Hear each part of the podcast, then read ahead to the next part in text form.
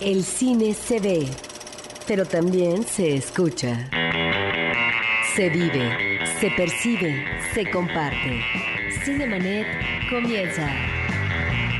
Carlos del Río y Roberto Ortiz en cabina. Cinemanet en podcast www.cinemanet.com.mx. Yo soy Carlos del Río, les doy la más cordial bienvenida y esta mañana en particular me da muchísimo gusto darle la bienvenida de este lado de la cabina, de este lado de la cabina, a nuestra productora Paulina Villavicencio, porque junto con Roberto Ortiz Estuvieron eh, pues hace más de una semana, hace una semana y días, y días más además, en el Festival Internacional de Cine de Morelia en su séptima edición. Paulina, buenos días. Hola, ¿qué tal? Muy buenos días, Roberto, Carlos, buenos días a todos. Y la intención, la intención de que Paulina esté por acá es para que nos termine de comentar, aunque tuvimos un enlace, eh, gracias al Instituto Mexicano de la Radio, que pudimos hacer un enlace en vivo, en directo desde Morelia. Bueno, qué mejor que ambos nos comenten primero quiénes ganaron, cuáles son los resultados finales que quede registrado aquí en Cinemanet del Festival Internacional de Cine de Morelia y además, bueno, cuál fue la experiencia que les brindó este, este evento cinematográfico. Sí, pues definitivamente eh, el Festival de Cine de Morelia es un festival que yo creo que se ha logrado consolidar dentro de todos los festivales que han y que se desarrollan en México durante todo el año. El Festival de Morelia eh, yo creo que es de los que más repunte han tenido y que festival con festival traen como eh, personajes del mundo cinematográfico nacionales e internacionales que son sumamente interesantes tanto para la gente que es público, gente, personajes que son muy queridos aquí en México como en este año fue Quentin Tarantino que vino a presentar Bastardo sin Gloria, que de hecho tuvo, eh, o sea, fue una de las salas que estuvo llena, pero hasta el tope, y ya el día de la inauguración, que justamente hubo una alfombra roja en la que también estuvo Eli Roth, este gran personaje de la película, eh, fue muy divertido ver cómo de repente había muchísima gente que había estado, había llegado a Morelia una semana antes, tres días antes, esperando como justo este momento de tener como contacto cercano eh, con Quentin y ya en el momento eh, podíamos ver desfilar eh, una, una especie así como de mini Uma Thurmans porque estaban vestidos como de Kill Bill, ¿no? Ah, qué curioso. Sí, no, padrísimo, padrísimo. Entonces de repente hasta Quentin decía, ay, pero qué divertido, mira, sí, sí lo hacen muy bien, ¿no? Así parecía como un desfile, como un desfile y eso pues fue, el primer día de arranque fue muy divertido ese aspecto, ¿no? Ya después hubo una conferencia de prensa en la que eh, tanto medios nacionales como medios internacionales, pues eh, estuvimos en uno de los recintos de Morelia, que aparte todo Morelia es bellísimo, es una ciudad que tiene esta cantera que la distingue, entonces cada sede era eh, tanto para prensa como los cines, son sedes que son pues aparte de, la belleza arquitectónica, pues tener como estas personalidades resulta sumamente interesante, ¿no? De repente cuando estábamos en la conferencia, pues todos, hay preguntas que yo creo que se las han hecho durante toda la vida, ¿no? Como, cuéntanos de la violencia en el cine, ¿no? cuéntanos, ¿por qué tanta sangre, ¿no? Entonces, sin embargo, Quentin a cada momento, en todo momento, se daba como la tarea de responder de una manera como si fuera la primera vez que se lo preguntan. Y eso yo creo que se agradece tanto como prensa como público, porque se emocionaba, ¿no? Contaba así de desde perros de reserva, desde cómo había sido como su evolución, como cineasta. Y, y él lo decía, yo creo que en esta película eh, es en donde he logrado como consolidar muchas cosas. Entonces, eh, ya después cuando iba la, la, sesión de preguntas y respuestas con Eli Roth, pues fue, era chistoso. Yo en algún momento le dije de, ¿y ese Arrivederci, no? ¿De dónde sale? Y dice, ay, mira, le hace igualito, ¿no? Le hace, le hace súper bien. Entonces ya se quedó como, como el ademán, ¿no? De la Arrivederci para los que ya vieron Bastardo sin Gloria, que por aquí también la comentaron. Y, y pues eso fue el primer fin de semana que ya abrió tanto con la fiesta de inauguración, lo fuerte de, Tarantino. No, y además en el caso de la conferencia de prensa, y como bien decías, con, con, prensa nacional e internacional, ahí es donde da un anuncio importante Tarantino, que es que tiene la intención de hacer Kill Bill 3, pese a que tanto Bill, el del personaje de la película, como el actor que lo encarna, ambos ambos ya han fallecido, ¿no? Pero esa fue la noticia que trascendió en ese momento. Y la otra curiosa, que uno de esos personajes se llama Hugo Stiglitz y que le puso así porque le gusta el nombre del actor mexicano Hugo Stiglitz y que ha visto La Tintorera y, que lo conoce y demás, ¿no? Sí, claro, y de hecho se refirió, así dijo que Abel Salazar, como que era de, las personas que tenía como muy claras en el cine mexicano, no y, que le llamaba mucho atención. México, tanto como set, por ejemplo, para, para grabar, como también una cinematografía que a él le interesa mucho, ¿no? Decía que el cine de terror, así es que ¿dónde sacan tantas ideas, ¿no? Que le gustaba mucho el cine de Guillermo del Toro. Sí, eso fue muy, muy, muy interesante el primer fin de semana. Ya después, durante toda la semana, tuvimos la oportunidad. Es un deleite cinematográfico en el que uno puede ver tres películas al día, cuatro películas. Eh, la sede de, del Cinépolis de Morelia es, eh, está muy bien ubicada, entonces a toda la gente le queda sumamente cerca. Nosotros eh, casi siempre arrancábamos todos los días con una película mexicana, que fueron las, eh, las películas que estuvieron en competencia. Entonces era una dinámica de poder ver eh, todos los días a las 11 de la mañana las películas que estaban en competencia, después la conferencia de prensa, ya se hacían como los junkets, después en la tarde había una, una suerte de poder platicar ya tanto con los actores, con los, con los realizadores, ya en las, en las mismas calles de Morelia, ¿no? Dentro de las películas que mucho llamaron la atención fue Norteado, que fue una película que, que dividió a la prensa, digamos, y también al público en general. Norteado, A la Mar, en donde casi todos eh, se, se, platicaban, ¿no? Como, bueno, cuál, como que se intuía que por ahí iba a ser el premio.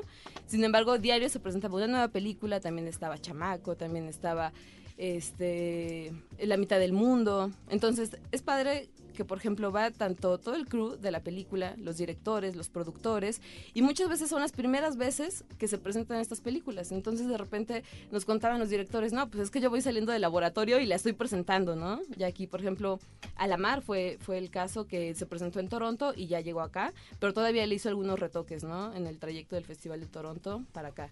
Eh, también los, y, y justamente Alamar fue la que se llevó tanto el premio el premio del público como el premio este del festival como mejor película que ahí todos estábamos esperando, ¿no? Así de, bueno, ¿cuál, cuál será? ¿Sí será Norteado? ¿Será La Mar? En el caso de los documentales, ahí sí fue indiscutible que Presunto Culpable, que es un documental en el que no nada más se denuncia como el, el sistema, el sistema que ha habido en México, el sistema eh, judicial. De justicia. Sí, exacto. Y, y fue impresionante porque este documental que también lo vamos a poder encontrar en lo que va a ser ambulante el siguiente año, pero es un documental que en donde se ha presentado ha logrado que la gente se ponga de pie y aplauda. Todos en esa sala estábamos conmocionados, de repente sí se por ahí lágrimas, eh, una correlación de la gente, porque aparte llegaron los directores. Y esta película, bueno, este documental es sobre una persona que pues es presunto culpable y le dan 20 años de, cárcel por un homicidio que realmente él no cometió. Sin embargo, todas estas... Eh, todos los detalles que lo hacen tal vez no culpable, pues no saltan como a la luz, ¿no? Entonces, el, punto aquí muy importante, pues de que la Cámara y de que los, los abogados son los que deciden y los que luchan porque los, eh, los juicios se puedan grabar, ya que este fue como el punto determinante para saber si era o no culpable, ¿no? Roberto Ortiz, eh, películas que viste en este Festival Internacional de Cine de Morelia, séptima edición. Bueno, es que había no solamente películas eh, de estreno, internacional, estaba también eh, la presencia de la Semana de la Crítica de Cannes y eh, por supuesto un extraordinario ciclo rumano del cual yo vi dos películas. Este ciclo estará próximamente a fines eh, de este mes en la Cineteca Nacional y ya lo comentaremos. Por lo pronto yo vi una película que es Nesfarsit, una película de Cristian Nemescu del 2006, ubicada en la guerra de Kosovo en 1999 y me parece que es una recreación extraordinaria de un pueblo, de los perfiles humanos eh, y de cómo la guerra es un pretexto para observar detenidamente el comportamiento humano en una situación terrible. Y luego, por supuesto, esta película de eh, El imaginario Doctor Parnassus, una coproducción de Gran Bretaña y Canadá de Terry Gilliam, que nos recupera a este Terry Gilliam del cual ya queríamos de nueva cuenta verlo en esa dimensión tan vigorosa, con estas imágenes oníricas, ah, que eh, efectivamente la película arrancar creo que tarda mucho, es una película que se detiene demasiado en los personajes, en sus conflictos, pero después, la última media hora, es una hora extraordinaria, es una media hora de imágenes desbordantes donde estamos ahí ante el Terry Gilliam de las aventuras del barón de Munchausen de Brasil, que son películas de los 80. Ya nos debía Terry Gilliam una película de este tipo donde finalmente hay eh, una incursión en el tiempo y en el espacio donde no sabemos hacia dónde va a deparar la realidad misma de los personajes. Me parece que ahí es donde recuperamos a este Terry Gilliam que parecía ya era nostalgia. Pues muy bien, de verdad que te agradecemos muchísimo, Paulina, que estés de este lado con nosotros platicándonos esta Muchas experiencia. Eh, no nada más ha quedado en nuestros podcasts anteriores la, la relatoría de lo que sucedió en el Festival de Cine de Morelia, también a través de los blogs en nuestra página de internet en www.cinemanet.com.mx. Sí, justamente invitarlos. Por ahí dejamos unas galerías de lo que fue el festival, una galería gráfica. Ustedes pueden tanto disfrutar como de fotografías, como de algunas, algunas anécdotas que se dieron en el festival. Entonces, pues esperamos que las disfruten en Facebook, en el blog de Cinemanet, para que estén al tanto de todo. También ahí está la lista de ganadores y disfrútenlas. Ahí está. Nosotros aquí en Cinemanet dejamos el Festival Internacional de Cine de Morelia para irnos con esto. En cabina, la entrevista en Cinemanet. Pues pasamos efectivamente de un festival a otro. Este próximo fin de semana, o ya en esta semana que está por, por empezar, vendrá la segunda edición de Mórbido. Y para hablarnos de ello nos da muchísimo gusto que su director general, ¿cuál, cuál es tu cargo? Se dice director general de Mórbido del Festival Pues Internacional. así, así me dicen. Pablo Guisa, bienvenido. Muchas gracias, bienvenidos también. Hazme el, el favor de, de decir tu segundo apellido porque temía yo cometer algún error. Es Pablo Guisa Koestinger. Ahí está. Listo. Y también Antonio Camarillo, amigo nuestro, colaborador de revistas, eh, nos acompaña en Cinemanet y colaborador de este festival. Bienvenido, Antonio. ¿Qué tal? Buenos días, gracias por la invitación y por el espacio. Bueno, pues es que qué mejor que compartir con el público cinéfilo, eso así lo entendemos aquí desde, desde Cinemanet, en- del público de Horizonte, que puede estar interesado en un, en un festival joven. Estamos ante su segunda edición, el segundo año, eh, con unas eh, peculiaridades especiales. Y en ese sentido, Pablo, me gustaría que no nada más nos platicaras de lo que viene en la segunda edición de Mórbido, sino de lo que significa, cuál es el espíritu de este festival, por qué, en- y ya lo hemos comentado en otras ocasiones en Cinemanet, pero creo que es bueno eh, refrescar la información para nuestro público, por qué en Tlalpujagua, Michoacán. Ok, pues esta es la segunda edición que tenemos aquí en este pequeño pueblo minero lleno de leyendas, tradiciones, fantasmas, en medio de un bosque encantado, territorio de la mariposa monarca, lleno de neblina y lleno como de todo un look bastante tenebroso. Es nuestra segunda edición este año y este año crece el festival en espacios. Tenemos un nuevo espacio para proyección que se llama La Cofradía, que es una pequeña capilla del siglo XVII, que el año pasado no estaba incluida en nuestro programa. Y tenemos eh, 25 películas. El año pasado tuvimos 18, este año tenemos 25, tenemos un nuevo espacio de proyección, tenemos más exposiciones, tenemos otro recorrido de leyendas y tenemos también una sección infantil este año de cine fantástico y de terror para niños para que igual si toda la familia nos quiere visitar pueda haber un espacio en el que puedan meter a los chamacos porque en el teatro principal con las películas que tenemos este año no van a poder entrar. Para niños de todas las generaciones, porque efectivamente recuperan ahí cosas curiosas de la historia fílmica, inclusive nacional. Sí, es para, para nosotros sería revisitar este lugares, pero para los niños de las nuevas generaciones seguramente sería ver por primera vez este tipo de películas. En sí. el caso de los festivales en México hemos visto en los últimos años que prosperan, han prosperado inclusive como hongos. Esto no lo digo en términos peyorativos, sino que es la presencia del cine mexicano e internacional en diferentes estados. Qué bueno que esto se dé. Lamentablemente el crecimiento de los festivales no va en paralelo con las condiciones de exhibición y distribución en este país del cine mexicano, que es lamentable y que ahí están los eh, vacíos y las películas que truenan. ¿Qué, qué, qué podemos esperar de un festival que ya entra a su segundo año, que tiene una peculiaridad? Es un festival que nos remite al cine fantástico, que nos remite al cine genérico, que nos remite al terror, es decir, no a lo que estilan otros festivales como Guadalajara, como Morelia, y que aquí ya en México, en el Distrito Federal, ya arraigó desde hace algunos años eh, otro festival como el, Malagro, eh, como, el, Macabro, en esa línea. En ese sentido, ¿qué nos distingue de este festival?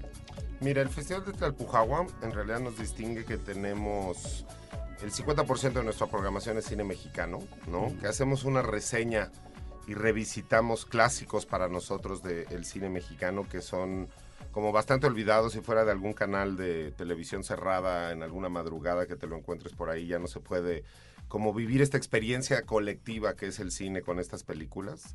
Esa es una parte. La otra es que también eh, ahora es más un festival también cultural, porque se acompaña de exposiciones, se acompaña de música, se acompaña de gastronomía, se acompaña de arquitectura.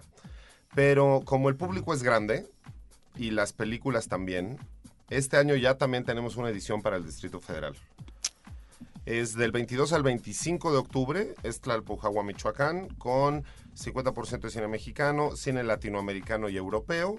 Es un festival cultural dentro de la tradición de Día de Muertos. Y después, 30, 31 de octubre, 1 y 2 de noviembre, tenemos festival en la Ciudad de México, en el Centro Nacional de las Artes. Y aquí es pues una muestra de lo que es la gran Ciudad de México, que es para todo público, que traemos todo lo mejor de Michoacán, pero también traemos toda una serie de estrenos exclusivos de otros festivales del mundo que han estado ahorita estas películas ganando en alrededor del mundo y traemos también pues los blockbusters, las grandes películas de los grandes estudios. Bueno, yo creo que ahora sí es importante que nos, que nos platiquen cuáles son esas películas que se van a presentar primero en Tlalpujagua, cuáles son los platos fuertes, quiénes son los invitados, eh, a quiénes van a poder conocer eh, la gente que asista al festival del 22 al 25 de octubre, porque eh, no nada más es la experiencia de estar en este, en este pueblo mágico, de alguna manera que ha sido seleccionado por ustedes, sino también, bueno, el cuál es el festín cinematográfico. Listo, pues vamos al bife, crudo y goteando sangre. Como debe de ser. Como debe de ser. Empezamos, nuestra función inaugural es Rec 2, Ujú. la película española, secuela de Rec 1. Eh, los, de- los demás platos fuertes que traemos es uno y que es el más importante para nosotros, es Masacre esta noche de Adrián y Ramiro García Bocleano, que es la primera coproducción de Mórbido. Este es un proyecto que, se gestó el año pasado en el festival, en una charla, en una comida, y hoy es una realidad, y hoy estrenamos dentro de Mórbido nuestro primer largometraje, que promete y asegura hacerle honor a su nombre, Masacre, esta noche. Traemos después eh, Plano Detalle, que es el estreno mundial de esta película española de Sergio Blasco. Sergio Blasco el año pasado nos acompañó con Belcebú, Litio y Mascarnaza, producciones del que ya tenían tiempo, que ya se habían exhibido en otros festivales, incluso alguna de sus piezas se había exhibido en Macabro. Y este año, eh, Sergio Blasco estrena su película Plano Detalle. Y además traemos a Vicente Amaya Piquers, que es un excelente actor español, un actor ya grande, que es el actor principal de esta película. Entonces viene Sergio, viene Vicente y tenemos el estreno de esta película. Vamos a tener una película que se llama Boogie el Aceitoso, una película argentina de animación, repleta de sangre. Eso fue lo que lo hizo calificar este año con nosotros.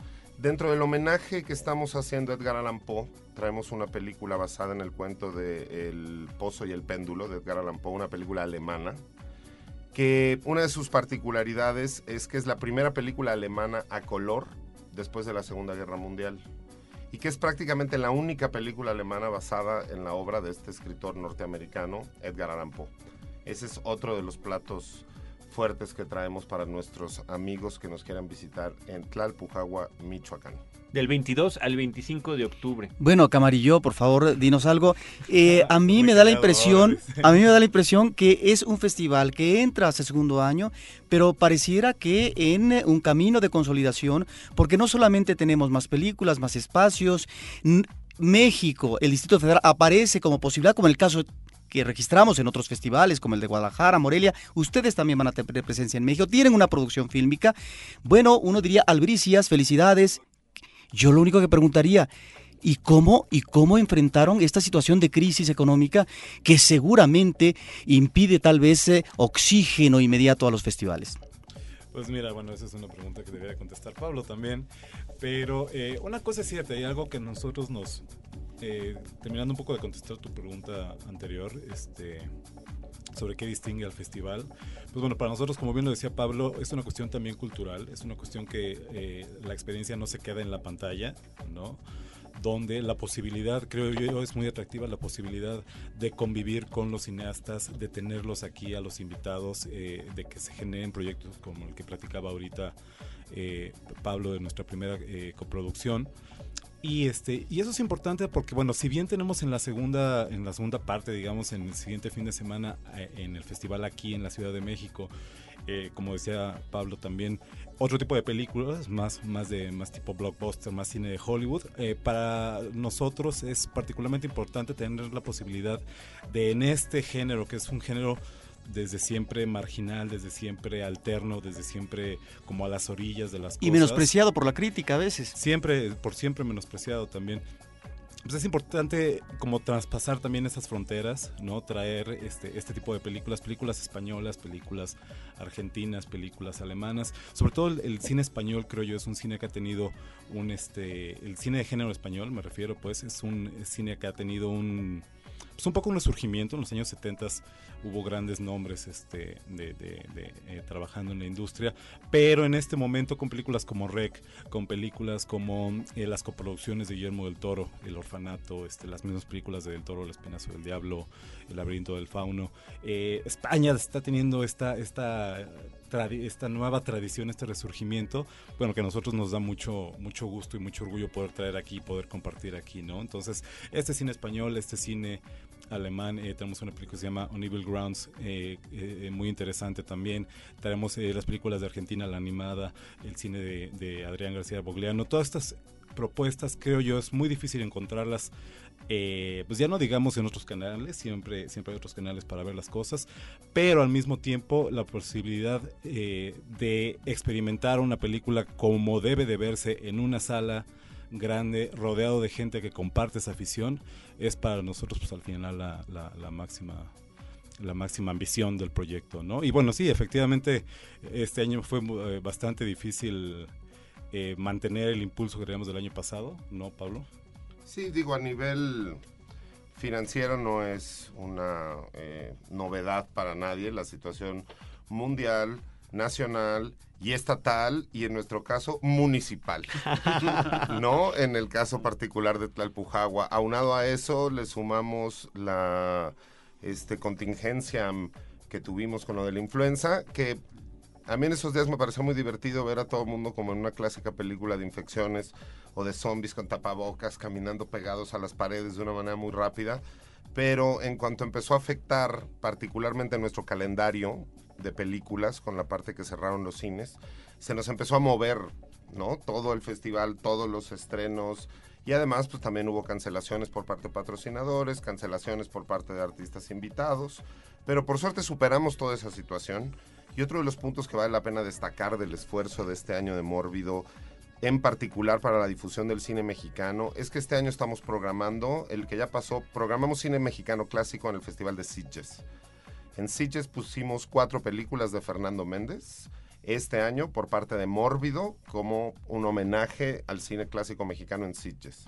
Traemos cuatro películas de cine mexicano clásico en el Puerto Rico Horror Film Fest, en el Festival Otro Cine de Bogotá y en el Festival Buenos Aires Rojo Sangre. Entonces, este año Mórbido, además de su crecimiento en el interior de México, su expansión a la Ciudad de México, pudimos estar presentes programando cine mexicano clásico en cuatro festivales alrededor del mundo.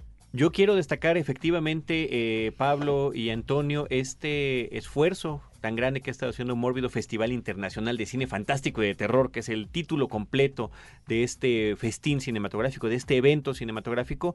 Eh, eso es importantísimo, lo que estás comentando, esta participación y presencia del festival y de México en otros festivales también genéricos, ¿no? Que están dedicándose a este tipo de cine, pero también esta constante comunicación que ha habido ahora, afortunadamente, a través de las páginas de internet, el propio Facebook, donde tienen un grupo, donde cada día se sigue sumando gente y donde además Mórbido está presente a lo largo de todo el año con la presentación de premiers de películas del género también del horror y del cine fantástico este, para su público en particular. Eso, eso es importante que lo menciones, Carlos, qué bueno que lo haces. Porque en efecto, eh, este, este ímpetu, este impulso que yo mencionaba hace un momento, que se generó desde, desde el primer festival el año pasado, es, un esfuerzo que se ha mantenido gracias a, mucho a las premieres que ustedes eh, evidentemente han de alguna manera participado también de pronto extendiendo la invitación al público para asistir a las mismas. Y donde termina de redondearse esta oferta que tiene el género, ¿no? Estamos hablando, hemos tenido premieres de películas muy diversas, cine europeo, por ahí tuvimos al interior una película francesa, ¿es francesa o es, este? Es francesa. Es francesa.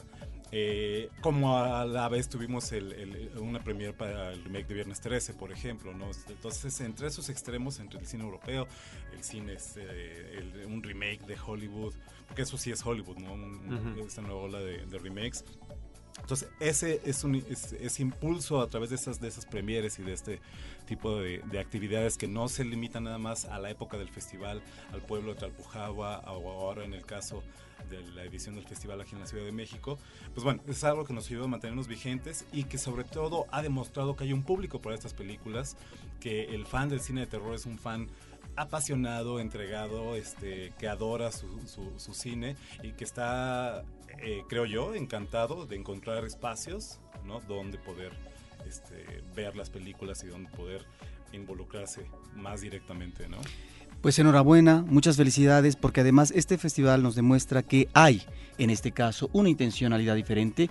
Qué bueno, decía yo al principio del programa, que tengamos otros festivales, pero a veces, lamentablemente, estos festivales regionales de eh, los estados son como revedos de los festivales ya connotados en este país. Estamos aquí ante una, digamos, huella diferente y se está atendiendo una vertiente genérica que eh, necesitamos eh, alimentar cada vez más y que en ese sentido están manejando, me parece, un, no solamente una proyección, sino una programación y un diseño que realmente parece ser, tenemos Festival Mórbido para rato.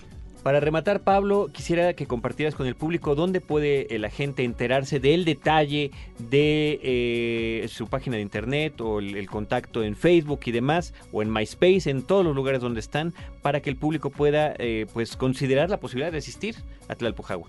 Miren, lo más sencillo es www.morbidofest.com. Ahí lo que está eh, publicado ahorita es la programación completa de lo que es Michoacán y la programación completa de lo que es el Distrito Federal, que ya no lo comentamos.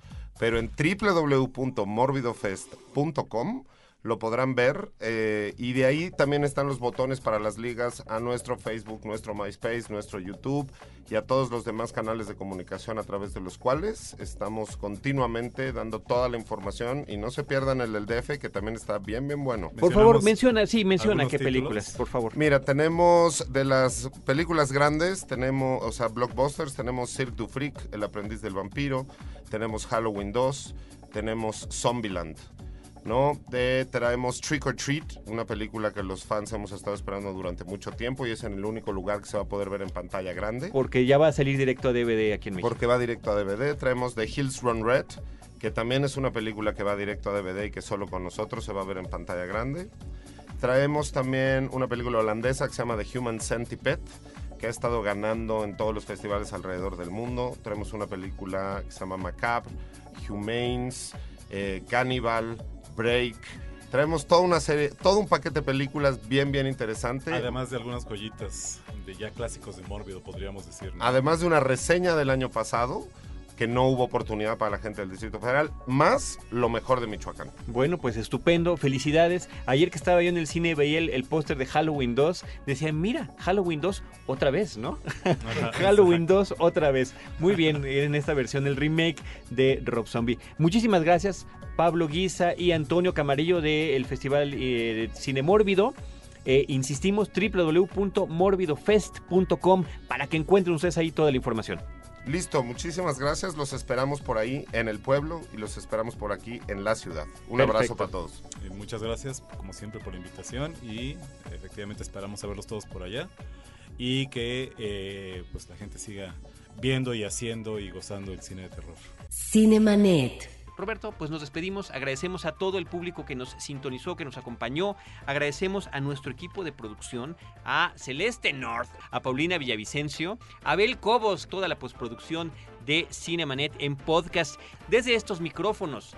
Mi querido amigo Roberto Ortiz y un servidor, Carlos del Río, les agradecemos que nos hayan acompañado. Los esperamos la próxima semana con cine, cine y más cine. Cinemanet termina por hoy. Te esperamos el próximo sábado, en punto de las 10 de la mañana. Más cine en Cinemanet.